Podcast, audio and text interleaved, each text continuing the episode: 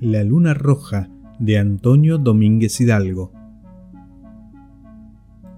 Aquel cosmonauta atrevido había salido de nuestro bien ubicado planeta Tierra un día muy de madrugada.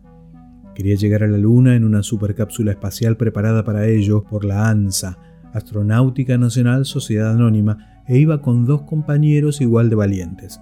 Formaban el trío volátil, según los noticieros sensacionalistas de las cadenas televisivas. No sospechaban siquiera lo que iba a suceder. Después de algunas semanas de peligroso viaje, alunizaron sin ningún contratiempo, como si aquel acontecimiento hubiera sido ensayado con bastante previedad y de modo meticuloso, cual pregrabado en videotape, por lo que había salido a la perfección. Los tres viajeros espaciales querían descender al suelo lunar al mismo tiempo. Yo quiero ser el primero, pensó para sí cada uno, pero sus escafandras no podían salir simultáneas por la pequeña escotilla de la nave, así que se sortearon y por fortuna el señor Louis Armstrong ganó la partida y bajó. ¿Cuál no sería su estupor que cuando sus gruesas y pesadas botas para vencer la gravedad y no flotar se posaron en un suelo arenoso de color rojo un tumulto de seres? ¿Qué está pasando? Pequeños, como duendes, lo amenazaron con fulgurantes rayos atómicos y le dijeron en perfecto lenguaje terrestre, inglés, obvio, Welcome to Mars. El señor Armstrong quedó como hipnotizado y compulsivamente de inmediato se comunicó a la Tierra diciendo que la huella humana se había estampado en la Luna. ¿Por qué estoy diciendo esto? Si no es las cámaras de televisión a control remoto que traían aquellos tres astronautas difundieron la portentosa imagen mediatizada por aquellos extraterrestres. Tenían que utilizar esta estrategia para impedir sospechas. Sin embargo, la realidad era más fantástica.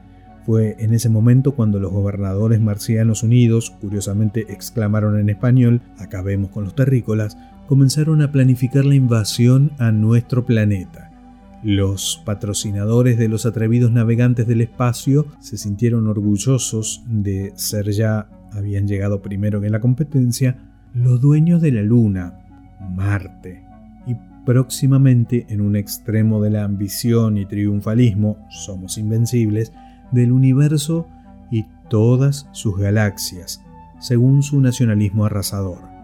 Nadie se dio cuenta que las banderolas plantadas en aquella superficie creída de la Luna por una extraordinaria manipulación que había alterado el curso original del vuelo era la de Marte.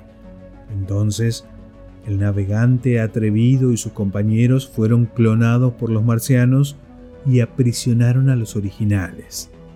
Los clones se mostraron abiertamente y en la Tierra los jactanciosos terrestres se enorgullecieron de la victoria. Esto les impidió apreciar que las estrellas de la bandera presuntuosa se habían vuelto rojas y sanguinolientas. Pronto sería conocida como la bandera de la invasión. Del libro Cronicuentos disparatados de Antonio Domínguez Hidalgo, La Luna Roja